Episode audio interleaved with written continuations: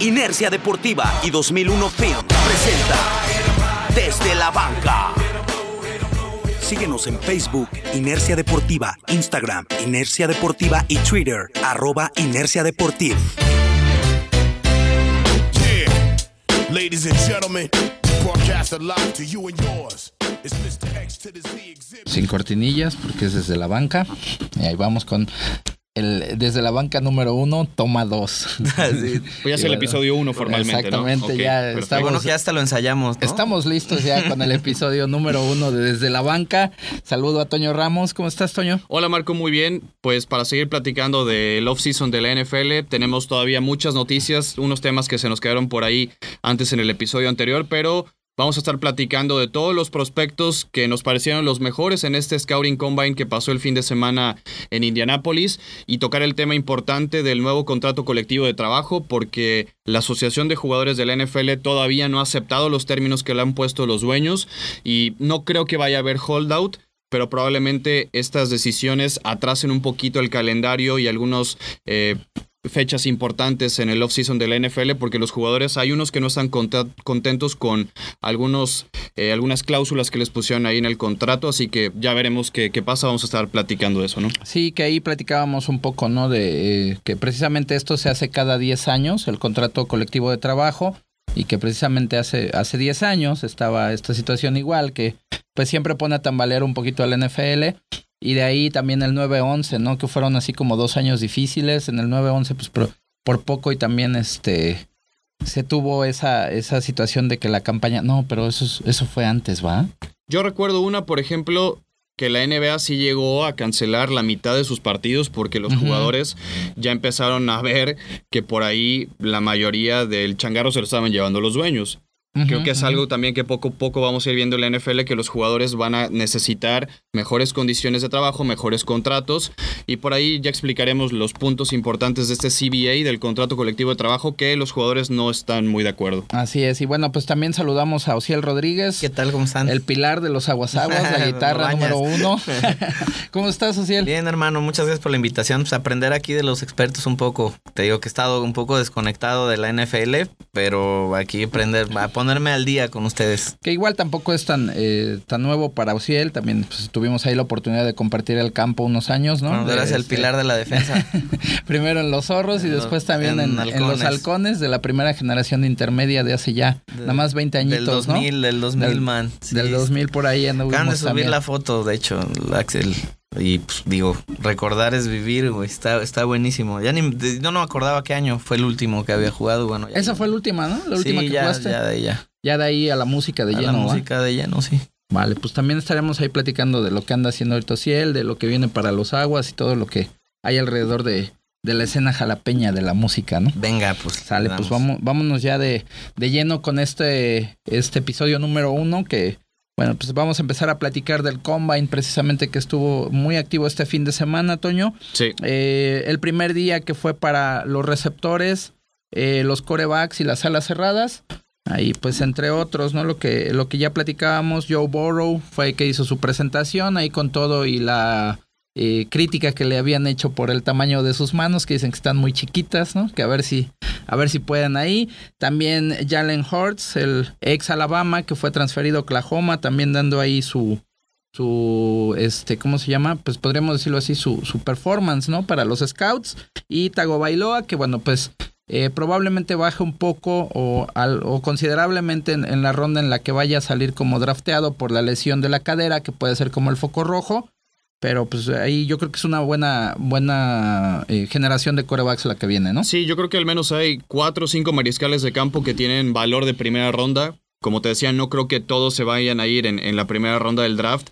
Pero sin lugar a dudas, a, a pesar de que Joe Burrow no lanzó y no corrió porque se va a esperar hasta el Pro. Day en, en LSU, hay que explicar un poco porque el Combine pues se creó hace un par de años para ayudarle a los scouts, para ayudarle a los coaches de poder llevar a un mismo lugar a todos los prospectos y que sea más fácil para ellos y no tener que estar viajando a todas las ciudades y a todos los campus para poder ver más de cerca a los jugadores. Y también a algunos futbolistas les ayuda a subir su valor y a que tengamos ya una medición más tangible de sus registros, de sus números, de su capacidad atlético-física y que sí les ayuda a subir en los tableros de algunos entrenadores para que sean seleccionados en, rondas altas. Como te digo, Burrow no lanzó, se va a esperar hasta su Pro Day. Ya en el Pro Day, todos los scouts y entrenadores que están muy interesados en un jugador después del combine van específicamente a verlo y tienen una entrevista y un acercamiento ahí sí mucho más personal. Pero yo también creo que Jalen Hurts fue el mariscal de campo que más se ayudó en este combine porque ya sabemos todo ese problema de que se transfiere de Alabama a Oklahoma. Esta camada es muy fuerte mariscales de campo porque también está Justin Herbert de Oregon, que es un mariscal de campo muy inteligente que podría estarse yendo en la primera ronda. Pero Jalen Hurts, muchas personas sí dudaban de su capacidad. Se transfiere a Oklahoma, llega a los playoffs, no le alcanza, pero es un mariscal de campo que si lo desarrollas podría estar siendo titular en un par de años en la NFL. Y yo creo que lo que más le ayudó fue precisamente no perder la titularidad, ¿no? En Oklahoma. Digo, al menos fuiste titular en dos programas muy completos y muy competitivos como lo es Alabama y, Oklahoma. Lamentablemente, en, el, en la final del colegial contra Georgia hace un par de años, se lesiona Jalen Hurts en la final y tú, Bailoa, agarra el equipo y les gana el partido. les da la vuelta y les da la vuelta. Entonces, le, da un campeonato a Alabama. Ese fue el valor de, de Tua. Lamentablemente se lesiona. Médicamente ya está listo para jugar, pero obviamente va a haber por ahí algunas preguntas de eh, su lesión a largo plazo. Y ahí, bueno, Tua también que este, se espera, ¿no? Que ya esté listo, o bueno, que como lo mencionas, médicamente ya está listo, pero se espera hasta el Pro Day que va a ser en Tuscaloosa, en Alabama, sí, para donde tendrá que ya mostrar su talento a los, a los scouts, ¿no? Y ver cómo está físicamente después de la lesión, que también eso será, insisto, como que el foco rojo lo que haga que vaya un poco hacia abajo. Fíjate que ahí de Jalen Hurts, yo pienso que eh, una de las cosas que, que, mejor lo puede presentar ahorita en estos, en el combine y para el draft, es que eh, primero lo que decía yo, ¿no? Está jugando, o bueno, terminó jugando en, en Oklahoma, y no solamente eso, lo metió los metió al top 4. Sí, con Lincoln Riley, que es un gran coach. Completamente nuevo para él. Asimiló muy bien el sistema y ayudó mucho al equipo. Entonces yo creo que eso le da el valor para que también los scouts, la gente que lo está viendo, pues se, pueda dar cuenta que no solamente funcionaba en Alabama porque era un equipo muy dominante o muy superior, ¿no? Sino porque tiene eso, esa capacidad. Jalen Hurts no es el mejor técnicamente, ¿no? Está Justin Herbert, está Joe Burrow, que tienen mucha más técnica pulida, que están listos ya para jugar en el desde el primer día en la NFL, pero que tiene Jalen Hurts es el mariscal de campo que viene este año con más experiencia. Así es. Joe Burrow eh, fue reclutado por Ohio State, termina perdiendo el puesto con Dwayne Haskins, se transfiere a LSU y ahí es donde empieza a jugar. Y a partir del 19 fue que tuvimos una buena temporada de Joe Burrow. Justin Herbert también tiene mucha experiencia, entonces todo depende de qué necesites. Si, si tu equipo tiene paciencia y quiere desarrollar un quarterback, Jalen Hurts en segunda, tercera ronda podría ser buena opción, pero si ya quieres a un titular indiscutible desde el primer día, pues va a haber varios equipos que vayan a alzar la mano por Justin Herbert, por Tua Bailoa o por ese muchacho Jordan Love de Utah State que también ha causado mucha sensación. Y platicábamos que hay muchos equipos que podrían estar buscando coreback, no solo los que necesitan y les surge, sino también ya empezar a ver a futuro como el caso de Nueva Inglaterra, de Nueva Orleans e incluso también de Pittsburgh, que pues yo no creo que la gente esté muy tranquila con Mason Rudolph como mariscal de campo suplente de Big Ben, ¿no? no Después del año de Roethlisberger. Un, un, coreback. Un cambio generacional que todos los equipos pues necesitan, no, es normal. Ya lo, ya tiene que, ya se habían anunciando. A mi punto de vista, desde hace un par de años lo necesitan, la verdad. Digo, y, pues, le voy a Pittsburgh. No, y es, es ver al futuro, y eso es bueno, está bien. Y pues eh, incluso hasta el Big Ben ya lo ha dicho, ¿no? O sea, pues eh, ha considerado ya esta situación del retiro, sobre todo por la, ahora sí lo maltratado que está, ¿no? De todos los golpes que ha recibido ya en, en, unos últimos años, que pues también el desgaste pues es, es normal. Es muy alto, ¿no? Comentaban en el podcast pasado que lo, lo, escuché ustedes y es un punto muy cierto que es muy grande, ¿no? Ben Rotlisberger. Entonces, los, golpes que le tiene que dar un, un, defensivo para derribarlo, entonces, digo, creo que sí también lo han castigado Bastante. Sí, porque no es nada fácil este taclear un muñeco como, como el Big Ben. Como el Big Ben, claro, ¿no? Sí, cuesta trabajo. Y cuando tenía un poco más de movilidad, pues hacía todavía más difícil, ¿no? Pero bueno, pues eh, continuando, ¿qué es lo que nos dejaron los receptores, Toño? Gymtastic. Ven a este centro Training Fitness y encuentra la mejor disciplina para ponerte en forma. Cardio, pesas, spinning y CrossFit. Gymtastic.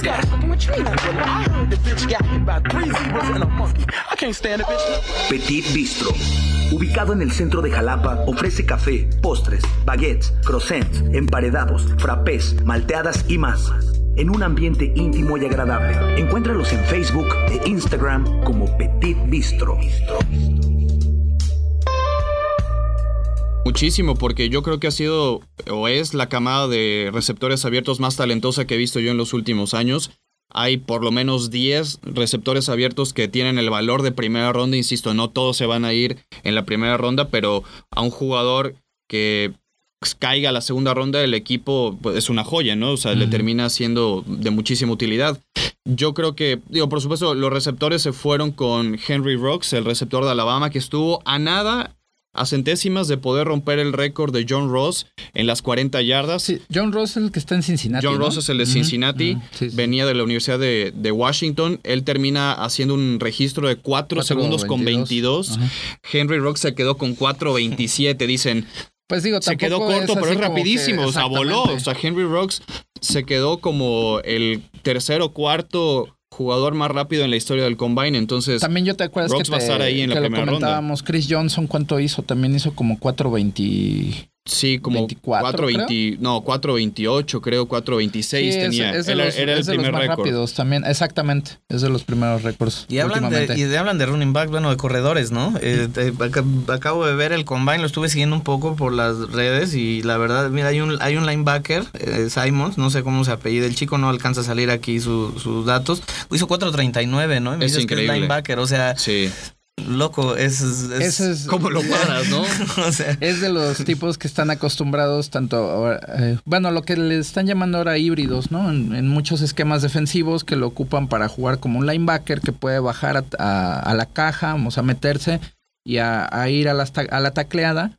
O sea, estar involucrado a, a quitarse bloqueos de linieros ofensivos, a bajar a taclear a los corredores dentro de la caja, pero que también lo puedes alinear en un esquema más de pase De y pase, sin sí. problemas no solamente puede cubrir una ala cerrada, con esa velocidad claro. puedes cubrir a un A receptor, un receptor, abierto, ¿no? sin No, yo creo que Isaiah Simmons sí fue el mejor jugador del Combine porque todos los registros atléticos y físicos que, que mostró fueron espectaculares, ¿no? Y aparte estás hablando de un jugador que tiene el tamaño de un receptor abierto, el peso de un linebacker y que te corre como running back y te va a ir a, ir a pegar a tu, a tu mariscal de campo, pues eso es lo que están buscando hoy en día, la polivalencia, la versatilidad Así que es. tienen este, este jugador, porque Isaiah Simmons en, en Clemson, como bien lo dijiste, jugó de linebacker exterior, jugó de Sam linebacker, jugó de corner, jugó de nickel, fue safety. Entonces, donde lo pongas a Simmons por sus capacidades, te va a rendir.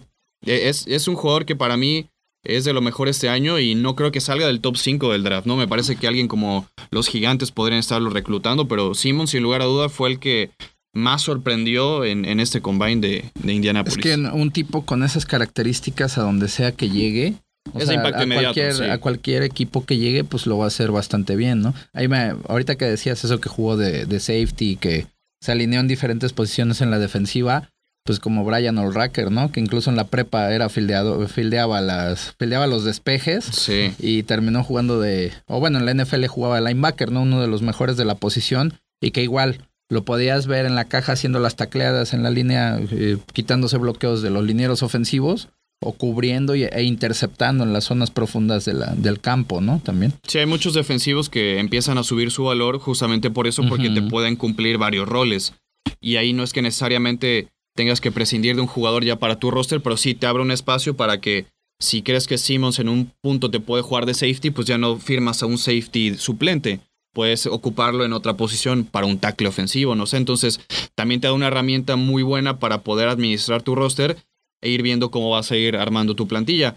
Pero hablando de los receptores, yo no solamente es Henry Rocks, para mí el mejor de este año es CD Lamb de. Oklahoma, que curiosamente CD Lamb jugó en los Sooners de Oklahoma con Baker Mayfield, con Kyler Murray y con Jalen Hurts. Entonces es un receptor que se ha acostumbrado y se ha adaptado a tres mariscales de campo distintos y aún así ha puesto números impresionantes. También está el compañero de Rocks de Alabama, Jerry Judy, eh, Justin Jefferson de LSU, que, que fue era campeón. uno de los más este, mencionados, ¿no? Sí. Judy. Yo creo que la diferencia entre CD Lamb y de Judy es que CD Lamb sabe bloquear y hoy en día un receptor que te bloquee, lo hemos hablado, es muy importante para el ataque terrestre, pero Jerry Judy tiene una capacidad también de alargar el campo y de correrte todo el árbol de ruta sin ningún problema. Así que es una generación muy profunda de receptores abiertos que, como les decía, si te encuentras uno en la segunda ronda, es un tipo que va a tener valor de primera. Entonces te estás llevando un diamante en bruto.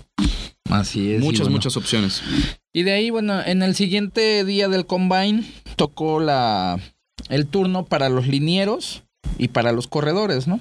Y Sí. pues ahí, este, precisamente de la, de la nota que estabas haciendo en la que revisaste este día 2, mencionas a Mekhi Becton de Louisville, un tipo de, De dos de metros. dos metros y que Sí, pesa casi angelito. 170 kilos, Y que corrió en 5 cinco, 10 en cinco segundos las 40, 40 yardas. O sea, yardas, ¿no? Ah, bueno. Son jugadores que no deberían moverse así, ¿no? O sea, el peso y el tamaño que tienen con la velocidad es, es Y es que, es ¿sabes que. Ahí ya el, el rollo este de decir que, la que los linieros en general son los gordos, No, ya nada más ahora ya es no lo que queda eso, ya de... no existe ahora. Ajá, no, son, Definitivamente Son no. tipos muy atléticos, también la, la construcción física y todo cómo, cómo se ha hecho No, esa pues ya evolución. no se ven ni panzones. No, no, no, O sea, está- Compacto todo. Ya todo, Sí. todo, ahora sí fibra, que pues, puro ¿no? fibra y músculo, diría Carnal, Torrente. No, sí, ha, ha evolucionado muchísimo. Parte de lo que hablábamos, ya también ahora que vimos el combine, ya la, la- el colegial ya está demasiado pegado ya al nivel del NFL.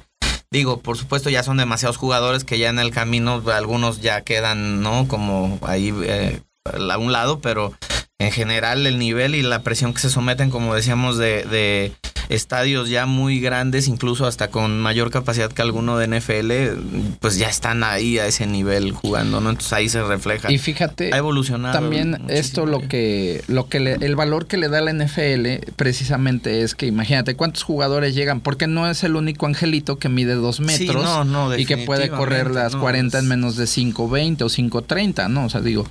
Deberíamos hacer un combine desde la banca, ¿no? Ah, yo creo que hace- yo creo que sacamos seis segundos, ¿no? O sea, no, hombre.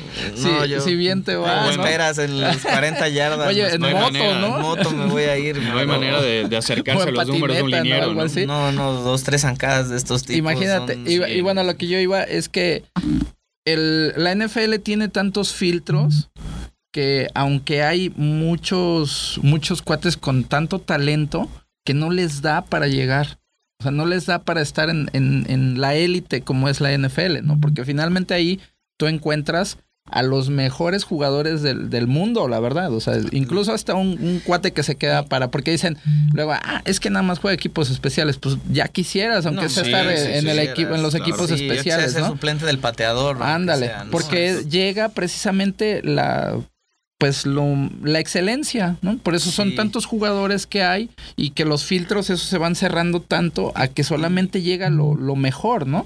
Y no, y no la tienen tan fácil como un basquetbolista, porque en- no hay NFL, no hay un buen nivel de fútbol americano en otro lado del mundo, pues hasta Pues, donde yo sé, pues lo- algo que se asemeje un poco. Lo que se asemeja un poco es Canadá, que es una, una Y- ventana de posibilidad que Sí, se pero no está tanto como abriendo. el, el ¿no? básquet es Y más no global. tanto ¿no? como el Ajá. básquet, ¿no? Es El más básquet más Sí, sí, sí. que alguien que no entra a la NBA si encuentra un buen nivel por ahí en España de repente. No, pues incluso hay otras ligas, mismo en Estados Unidos, que pueden tener un mejor nivel que en algunas no- partes en Europa, Entonces, ¿no? O a lo digo, mejor en ahí sí Puerto más, Rico. creo que un jugador de fútbol americano más en desventaja en ese aspecto, pues, ¿no?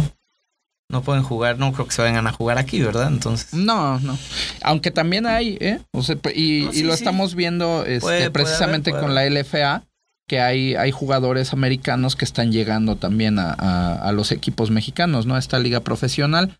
Aunque bueno, pues el, este, hay muchos candados, ¿no? Son muy poquitos los extranjeros que, que tienen este, cabida precisamente para que se desarrolle más este, pues, el talento nacional.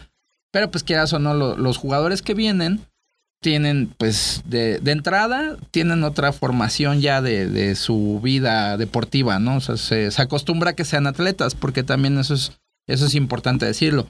Todos estos chavos que están aquí haciendo los combines, o sea, que juegan americano, pero son atletas. Generalmente, Claro, pues los receptores juegan del- este, de, los 400 metros, de los 100 metros, sí, o sea, sí. hacen atletismo, ¿no? Para los que no gordos, pues hacen becas, de pesas. repente- bueno, ya no van a hacer nada en Juegos Olímpicos o de repente atletas que no llegan a esos niveles, pero que los enseñan a cachar y perfectamente. Sí, se- te vas a otra disciplina y la o, rompen. o- o La juegan rompen. básquetbol, o el mismo Kyler, Murray, ¿no? ¿no? Este, Cárdenas, ¿cómo se llama? Ah, sí, Alejandro intentó Cárdenas. Alejandro Cárdenas sí, en, su momento con el Texem el quiso quiso, quiso jugar de receptor, pero En su como que no le fue muy bien en la transición, ¿no? Nada no. más, de- nada más de correr a, a ya ponerse los shoulders y todo, Sí, porque la mecánica es muy distinta, ¿no? 2001 Films. Empresa dedicada a la creación y producción de contenidos audiovisuales, spots, videoclips, videos institucionales, videomemorias y transmisiones en vivo.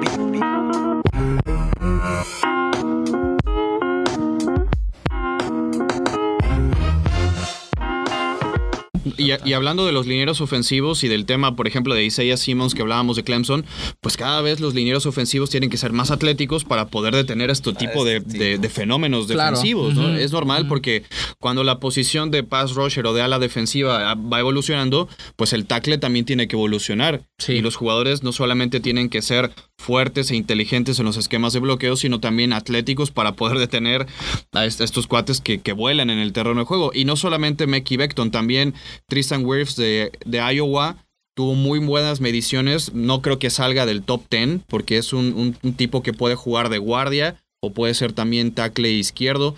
Jedrick Wills de Alabama es otro de ellos, que creo que entre ellos tres están los mejores tres tackles de todo el, el- del draft. Del combine. o Para- bueno, del draft para Sí, este para, año. para el mes de abril. Entonces, los linieros, como te digo, también tienen que evolucionar mucho en sus, en sus cualidades para poder eh, tener este tipo de valores y ser considerados talentos de primera ronda. Que yo también creo que, eh, así como hay muchas alas defensivas, va a haber muchos tackles que se van a ir en, en la primera ronda del draft. Es, es normal. Así es, y bueno, pues también eh, ahí hablábamos de algunos otros que tuvieron un, un buen combine, entre ellos linieros eh, que juegan pues ya sea de, gar- de, de centro o, O de guard. guardia, sí. Eh, César Ruiz de Michigan, Matt Hennessy de Temple, Nick Harris de Washington y Darrell Williams de Mississippi State. Eh, y bueno, pues ahí hubo uno de LSU, Lloyd Cushenberry, que se lesionó, ¿no? Eso, híjole, Sí. imagínate, te estás preparando también para eso. Y fíjate que luego también es, Se lesionó es- corriendo las es 40 algo yardas. que muchos jugadores, por ejemplo, Fournette, me acuerdo, él ya no deci- decidió no jugar un tazón precisamente para cuidarse para las para los combines y para el pro day, ¿no? O sea, evitar una lesión incluso que pudiera terminar con su carrera pues como jugador de fútbol americano. O bajar Hay el muchos nivel, que, ¿no? que están haciendo eso, ¿no? puede bajar tu valor, alguna lesión, empiezan a sonar algunas alarmas en los, en los staffs de coacheo de la NFL de y si este cuate tiene problemas musculares y si es más repentino estas lesiones que un accidente simplemente corriendo las 40 yardas. Digo, son muchas cosas que pueden pasar. Eh, lo de Lloyd Cushenberry es, es un ejemplo que fue centro y guardia del equipo campeón de- del colegial con LSU, que no sé qué tanto le puede influir esto en, en su valor de cara al draft, pero insisto, lo van a tener más que registrado y controlado porque ahora no se le escapa nada a ningún Y scout. mira, fíjate que a veces eso no, bueno, para los jugadores cuando caen tanto en, en el draft, eh, pues sí representa un impacto sobre todo en la cuestión económica, ¿no? Porque Sí. ya al momento de que puedan, este, eh, negociar un contrato y eso, pues puede ser, este, pérdida para ellos, como quien dice. Pero a veces a los equipos les, les beneficia mucho este tipo de situaciones, porque si te arriesgas, como por ejemplo el- en los vaqueros pasó con la El Collins, ¿no? Sí. Precisamente un liniero ofensivo del LSU que pues el muñeco estaba involucrado en el asesinato de su exnovia, ¿no? Entonces, El él estaba prospectado muchísimo. para hacer este. Y, y salir entre los 5 o 10 primeros. Sí, sí, sí, claro. Con este escándalo, pues obviamente se fue, o sea, nadie lo quiso reclutar. Los vaqueros hicieron el, este, el- la apuesta y pues realmente le salió muy bien. Y Sí. afortunadamente para, este, para Collins, pues resultó, o sea, él pudo demostrar que no tuvo nada que ver con esa situación. O sea, que él ya estaba como que en otro rollo, que no, ahora sí que no estuvo ahí. Y, y ha sido una muy buena, pues fue una, una apuesta, pero le salió muy barato, como quien dice. Incluso recuerdo que en su momento hasta eh, este Tony Romo, Jason Bitten y Tyron Smith fueron a platicar con él para como tratar de, de convencerlo, ¿no? Que, que aceptara jugar o ir a ver a los vaqueros para ver si podía jugar con ellos. Y pues finalmente lo hicieron. Le salió bien al equipo porque es un tipo que rinde muy bien, tiene los muchísimo guardias, talento. Ajá, así sí, es. sí. Y que también puede jugar como Tackle, tackle, ¿no? claro. Entonces eso es algo que también se valora mucho en, en un liniero ofensivo, que pueda manejar una o dos posiciones. E insisto, ahí le salió muy bien a los vaqueros por esa situación, Sí, ¿no? Hay muchas historias, ¿no? Y, y cuando se empiezan a acercar los días ya cuando sea el draft, de la NFL, van a empezar a salir este tipo de cosas. Hace unos años yo recuerdo lo de Laremy Tonsil, este liniero de Ole Miss, que lo terminan reclutando los Delfines de Miami, pero que literal, horas antes del draft, le sacaron cargos de posesión de marihuana, ¿no? Y era un tipo que estaba metido dentro de las 10, dentro del top 10, y salió solo por ese, por, solo por ese caso. Entonces son un montonal de historias que A los eh, Pats no les fue bien con, bien con Aaron Hernández, ¿no? Esa sí estuvo, Ah, no esa estuvo Sí, fuerte. ¿no? Y eso ya, digo, salió hasta, hasta después de- del reclutamiento colegial, pero, son ese tipo pero bueno, de por la decisiones. Hay que cronología del tomar. documental y por lo que plantean, entiendo que ya Ah, sí, había desde habido del- universidad. desde universidad, ya había Mm, problemática ya había cargos, y, claro. y bueno, apostaron y no, no les Bueno, resultó. no, Sí, en sí. el campo sí le resultó, porque No, en, su el campo momento, sí, no, cuando pero estuvo... súper resultó, pero ven que te digo, terminó Ah, en algo que, sí. incluso. No, eso es- o sea, eso es una tragedia, es una También creo que la NFL para mí es la organización deportiva más evolucionada y más Es, la es de las mejores de empresas lo- del la mundo. mejor empresa del, mundo para mi punto de vista. Y creo que ahora con este documental también se, se desnudan muchísimas cosas, se destapan muchísimas cosas que también se les va a una organización tan grande por también con mucho, mucha conveniencia de parte de dueños de muchísimas cosas, entonces que hay alrededor pues. Y, y tanto en la NFL como en el colegial creo que también este documental destapa un poco, a pesar de ser el deporte creo más cuidado y más evolucionado, fue el primero que tuvo eh, la intervención de la tecnología de una repetición y siempre ahí sí funciona un draft, el último escoge primero, ¿no? No es como aquí en el sí, fútbol sí. que es una peda en Cancún y, Sí. y todo se pacta por fuera, ¿no? Entonces creo que, que- que es una buena organización, pero bueno, con este caso como el de Aaron Hernández sí se, se destaparon ahí algunos focos rojos que hay. Es que fíjate que eso es algo que también ya hemos platicado y saliéndonos un poquito del tema, ¿no?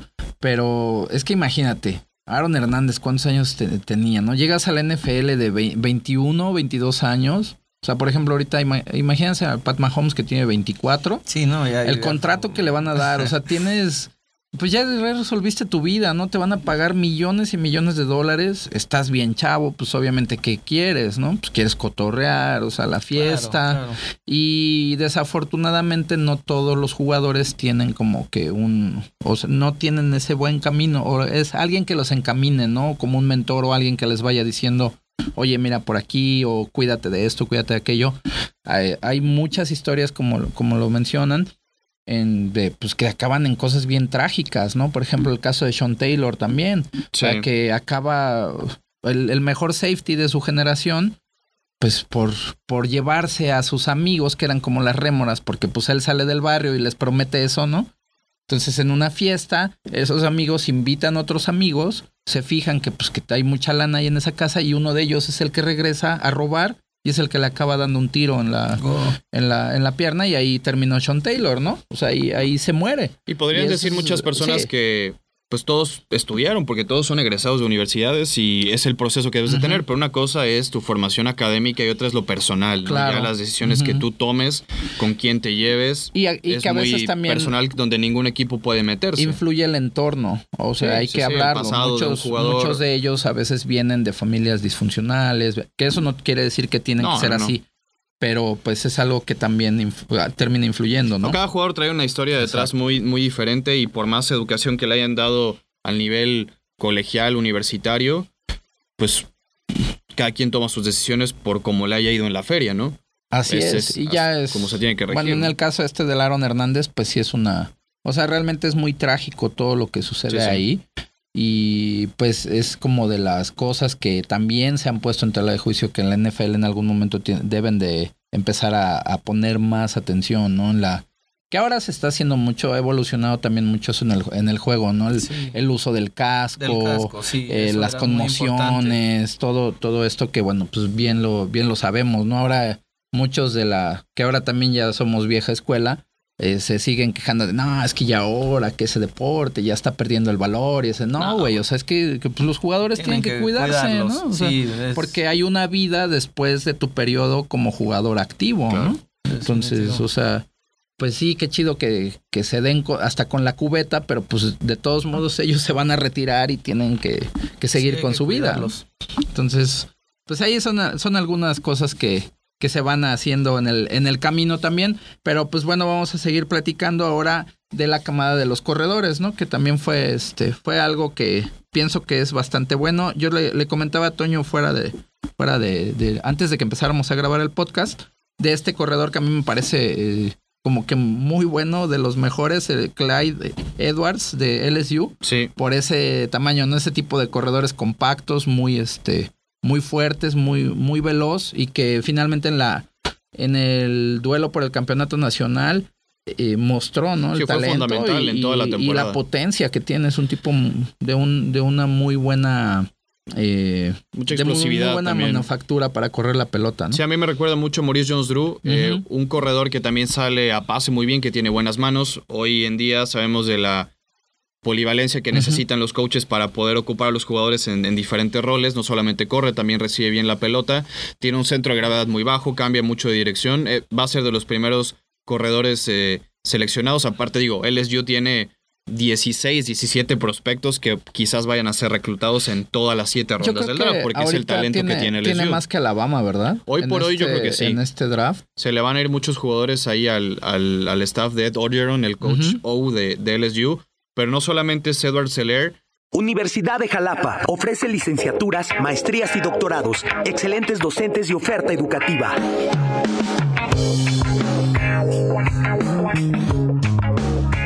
A mí me parece que el mejor corredor de este año, que también ya Georgia es una universidad que saca muy buenos corredores, es DeAndre Swift, ese corredor que para mí lo tiene todo, es, es fuerte, es un tipo rápido, que lee muy bien los bloqueos, que tiene muy buena visión. Creo que DeAndre Swift lo podrían estar reclutando los Delfines de Miami, que tienen como 70 mil picks este año porque han estado tanqueando desde hace dos años. Pues a ver si ya se les hace, ¿no? Porque pues pues también como pues, que si los Delfines no, nomás tienen, no. Tienen seis picks dentro de los primeros 50. Entonces te tienes que llenar de talento, eso es normal y, creo que tienen que tomar buenas decisiones si les va a hacer falta un corredor como, como DeAndre Swift. Entonces, eh, ese es la, el prototipo de, de jugadores que estamos viendo hoy también en la NFL y, quizás la posición de corredor se ha devaluado un poco. Sí, porque, porque no es indispensable, pero necesitas un jugador muy talentoso que también pero, te pueda Pero sabes que es que también se ha hecho la o sea, los corredores se han hecho jugadores que tienen un periodo más reducido de, actividad, ¿no? sí, por los golpes. Es muy común ver ya ahora, o sea, que haya cambio generacional de corredores cada tres o cuatro años, ¿no? Sí, y también está eh, J.K. Dobbins de, Ohio State, universidades igual de un perfil muy alto, pero... De ahí salió Siki. Sí, de ahí salió Siki Elliott. Pero a mí en lo particular de esta camada hay un jugador, un corredor que me gusta mucho que se llama Jonathan Taylor, que es de Wisconsin. Para que sea una idea, Melvin Gordon salió de Wisconsin también. Pero Jonathan Taylor eh, tiene tres años superando las 2.000 yardas con los Badgers de Wisconsin. O sea, tuvo es que también las líneas ofensivas que tiene Wisconsin. sí, claro, tuvo más de 6.000, 7.000 yardas en, en toda su estadía con los Badgers de Wisconsin y no se ha hablado tanto de él. Entonces, por ahí Jonathan Taylor podría ser quizás el Alvin Camara de este año, ¿no? Porque Camara es un jugadorazo y los Santos se lo encontraron en la tercera ronda. ¿Tú cómo puedes decir que se esperaron tanto para tomar a, a Camara? Pues así es el valor a veces que se le da a unos jugadores de cara al draft. Y ahí es, eh, Camara, por ejemplo, es un tipo que tiene muy bien lo que mencionabas. Eh, puede correr la pelota, se, se, adapta bien a hacerlo de manera horizontal, ¿no? En las, en las jugadas que ahora son muy, muy comunes para estirar el campo, pero pues también cuando lo sacas a pase es un tipo muy peligroso, ¿no? claro. Es, es, del estilo en ese punto como McCaffrey un poquito, ¿no? Cuando sale a pase es difícil cubrirlo uno a uno. Sí, McCaffrey y Camara, por cierto, de la misma camada hace ya casi cuatro años, tres años que salieron del, del, universitario. Entonces, siempre te vas a encontrar un corredor muy bueno en alguna ronda. Simplemente es que lo pongas en el sistema que le va mejor y que puedas explotar todas las, las cualidades que tienen. Eh, pasando otro día del combine, que ya nos vamos un poquito a la parte defensiva. Eh, los linieros defensivos y los linebackers, que ya hablábamos mucho de, de Isaiah Simmons, pero pues también eh, todas las alas defensivas están teniendo pues un papel importantísimo en las primeras rondas del draft por la capacidad que tienes de afectar al mariscal de campo. Hoy en día lo primordial, aparte de tener un buen coreback, es protegerlo y otro es afectarlo. Entonces, de ambos lados tienes que estar eh, pues muy pendiente de, de, esos jugadores. Este año Terrell Lewis de Alabama también es de los mejores pass rushers. AJ Epinesa de, de Iowa son jugadores que quizás todavía están no tan pulidos y les falta un poco más de fuerza de, de, de técnica y de experiencia, pero son cuerpos y, y jugadores muy atléticos que los necesitas para poder presionar al coreback, ¿no? Sí, mira, de ahí de lo que comentaba Ociel, este, de este Isaiah Simmons, el linebacker, que las corrió en 4.39 las 40 yardas.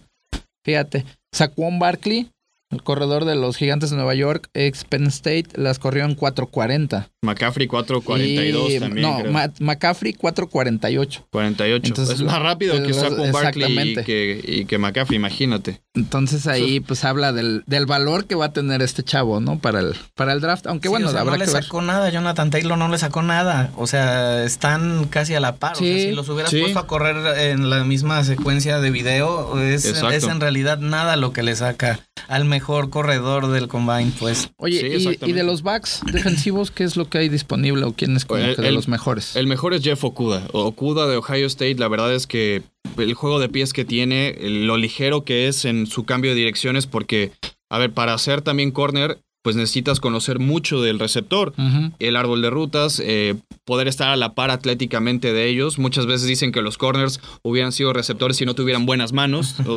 Porque realmente los tienes que poner del lado defensivo porque no atraparon bien. Pero Jeffrey Okuda es eh, de lo mejor también este año de, de esquinero. Está Trevon Diggs de Alabama, que es un corner más físico, ¿no? Que te va a ir a chocar en la línea de golpeo, que te va a estar molestando mucho al momento de correr las rutas.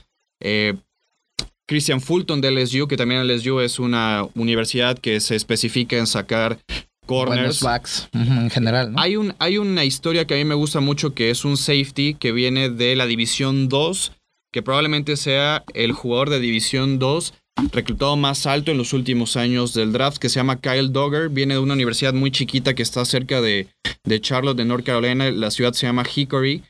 Él estudió en Lenore Rhine, una universidad que yo creo que nadie la conoce o poco se conoce. Es División 2, Lenore Rhine.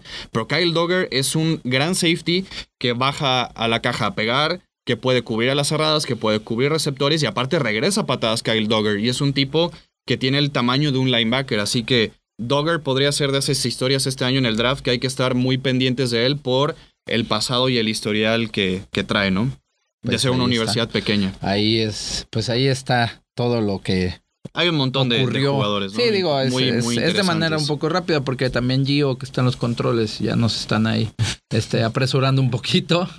Ya se, se, nos está acabando este, este podcast, pero pues antes de, de despedirnos y todo esto, ahí yo le quería preguntar a Ociel, él también este, jugaba de receptor precisamente y, de back defensivo. ¿De, qué te, ¿De qué te gustaba jugar más, Ociel? Híjole. Mm, no sé, yo creo que el defensivo, el, back defensivo siempre me gustó más. El safety libre de, los, de las posiciones del, campo defensivo, de, perímetro, del, el safety me gustó creo que más.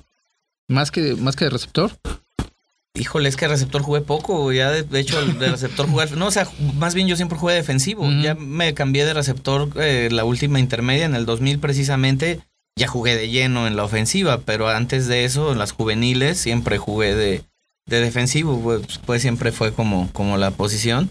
Y sí, pues digo, es, es, es ya cuando te cambias es más fácil entenderlo porque ya estuviste del otro lado, entonces eh, sabes cómo acomodarte y, y todo eso, pues entonces creo que me gustó más eh, el, el, safety de, de, todo. Bueno, pues. Y aparte de safety ves todo el campo, ¿no?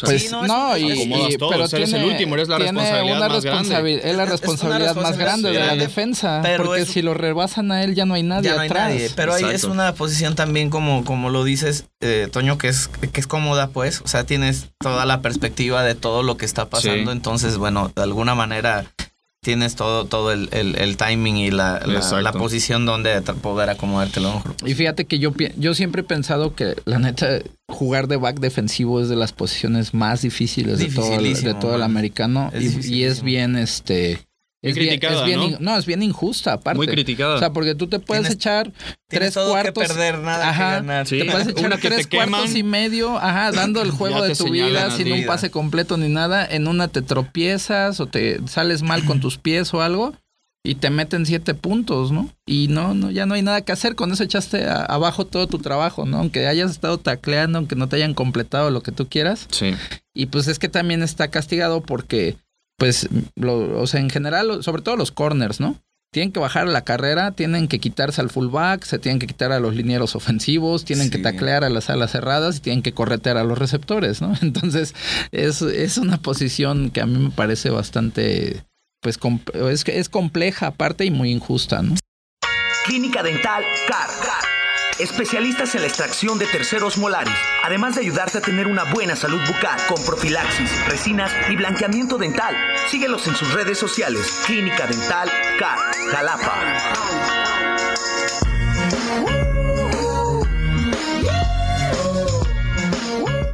Sí, mi, mi favorito de la historia pues es Dion Sanders. Digo, no es safety co- tal cual, No, pues, pero, pero- del perímetro es mi, mi jugador siempre favorito. Deion Prime Sanders. time, ¿no? sí. Prime Fíjate time. que veía yo este, en- Instagram algo sobre ahorita que viene el draft, ¿no?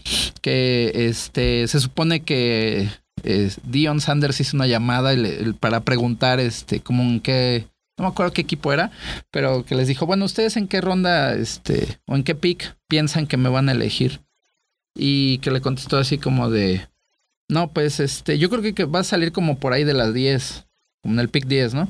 Y dice, para ese momento yo no voy a estar ahí, yo no voy a estar perdiendo Mm. mi tiempo, ¿no? Y que le- les colgó, creo que fue a los gigantes de Nueva York o algo así.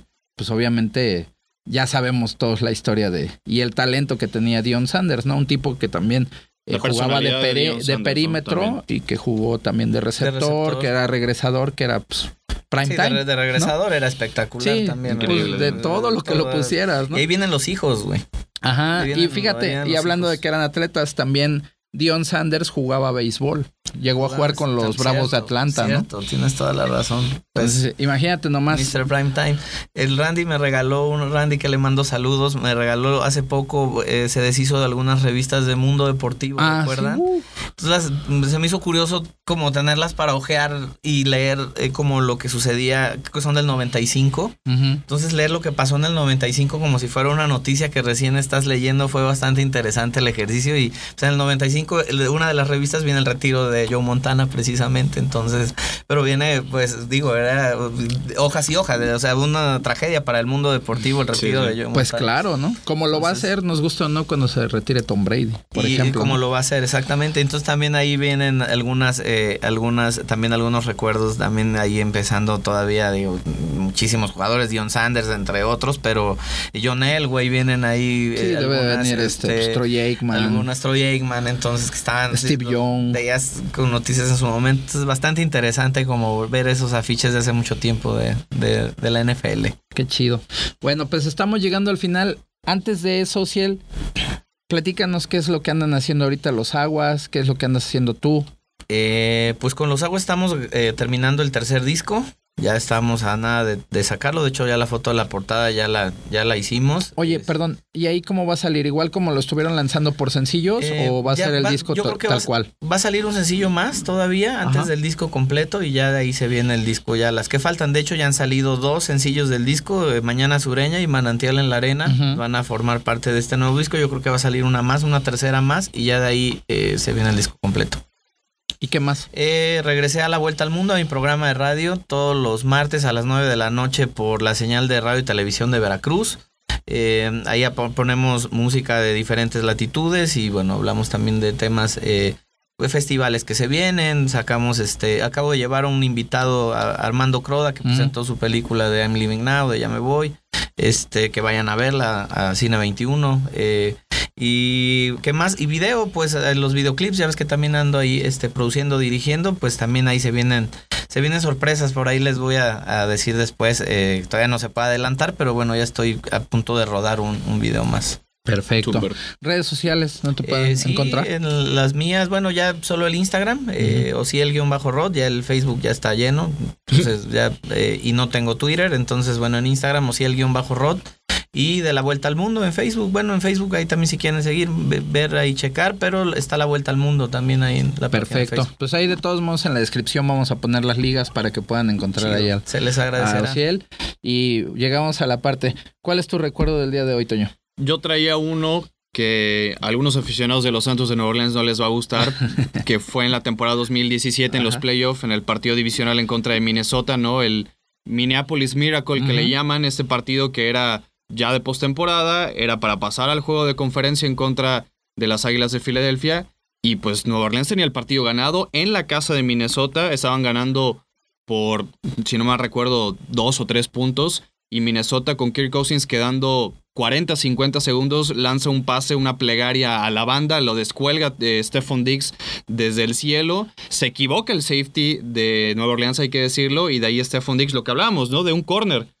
Puedes tener todo un buen partido como lo tuvo PJ Williams marcando a Stephon Diggs y en la última jugada, quedando 40 segundos, chocas con tu compañero, deja solo al receptor y Stephon Diggs se va, deja, como se dice en el béisbol, tendido en la lona a los Santos de Nueva Orleans. Minnesota gana el partido, va al campeonato de conferencia que después lo pierde, pero es una de las derrotas más duras en la historia de los New Orleans Saints y creo que uno de los desenlaces de partido de postemporada más memorables, ese Minneapolis Miracle de Stephon Diggs. Pésima técnica Pésima de tacleo, cobertura ¿no? de y, PJ Williams sabes corner, te sí. acuerdas de todos los memes que salieron después de, obviamente Bueno, como todo si fueran toreros, ¿no? sí, sí, sí. no, hombre, ahí el, eh, la cuestión mediática. Bueno, yo traigo uno que es este, ese lo estuve pensando desde la semana pasada, que fue un partido de, si no mal recuerdo, la última semana de temporada regular. Tú desempolvas el Vaque- baúl, sí, pero- Eh, es que fue, ese fue de los primeros todo. partidos que, que vi. Ah, bueno. Entonces lo, lo tengo muy presente. pre- eh, es cuando Emmett se lastima de un hombro en un partido divisional contra los gigantes de Nueva York. Sale, eh, los, los vaqueros se vienen abajo, obviamente porque pues, pierden a su mejor corredor. Y de ahí regresa Emmett Smith para, para seguir acarreando la bola con, el, este, con la lesión del hombro. Y aparte le da para que los vaqueros puedan sacar ese partido, ¿no? Y colarse a los playoffs. Es un año en el que ellos terminan ganando el Super Bowl también. Pero tengo este así como que muy presente. Digo, independientemente que les voy a los vaqueros, ya hemos hablado de otros no se recuerdos. nota, no se nota, no creo. pero ese fue un juegazo de Emmett, la verdad. Como- Es- muy ¿no? conocido. No, No, le ibas a, este, a, los, eh, a los Raiders, ¿no? No, no. Bueno, ya mejor de eso ya ni hablamos. Amy Smith como Beckenbauer, ¿no? Que también Sí, en anda- un mundial Beckenbauer se aventó y que quería hacer un saque de banda y no podía porque tenía el, el hombro caído, ¿no? Pero Y nada Es más el deporte, ¿no? le corrió rendirse, sigue jugando. 168 yardas a los Mira. gigantes de Nueva York. Con un hombro. Esa tarde, con un hombro. Increíble. ¿Tú, Ociel, alguno que te recuerdes por ahí? Pues no venía preparado con esa, pero igual de, de prime time, tengo que decir que te gusta Dallas. Hay un- hubo una jugada muy, muy, este, muy chida que el video se ve espectacular donde cae con el cuello, güey. ¿Te acuerdas, Dion Sanders? Es una, no sé si es una llega- recepción, es una recepción, ajá, Sí, porque lo exactamente. alineaban también de receptor, de en los receptor vaqueros. y creo que esa fue precisamente de receptor y este le pegan abajo, gira y cae con el cuello y siguió jugando, ¿no? Vaya, eh, lo que lo que dice de la, la- la capacidad físico-atlética que tiene un jugador de la NFL, una lesión así, una caída así a un ser humano promedio le hubiera, le Olvídalo. hubiera dejado Ajá. parapléjico. Y, y bueno, tengo ese recuerdo. Digo, no es como de un partido decisivo o algo, pero es una jugada que sí creo que me dejó de, güey, estos güeyes son de liga, ¿no? Así es. Bueno, pues de esta manera estamos llegando al final de este podcast. Recuerden que estamos en Spotify, nos pueden ahí descargar para si andan en el tráfico, si andan, pues no sé, en el gimnasio, lo que Pero sea, no en el tráfico escuchar. de drogas, güey. Tráfico No, de la bueno, ciudad. O bueno, también, también, si andan pues, ahí no lo- malandreando, no los escu- limites, ¿por qué escuchen no? ahí también Inercia Deportiva. Gracias, este, Ociel, por haber No, hombre. estado con nosotros. Toño, Gracias nos vamos. Redes Gracias. sociales. Arroba Ramos019. Oye, a ver si ya para el podcast 1.5 ahora sí hablamos del contrato colectivo de trabajo Vale. porque va a ser un No, broncón. Este, Aquí sí, la es que producción. lo que hace Toño es que dice de una cosa, se parece político, dice algo y, No, no y empieza a hablar de otra cosa. Pero bueno, pues ya, ahí quedamos hasta el día de hoy. Nos escuchamos para la próxima. Y bueno, pues nos vamos porque no hay este, no hay cortinillas ni nada, como es desde la banca. Así quedamos hoy. Síguenos en Facebook, Inercia Deportiva, Instagram, Inercia Deportiva y Twitter, arroba Inercia Deportiva. Yeah. Ladies and gentlemen, Inercia Deportiva y 2001 Films presentó Desde la Banca.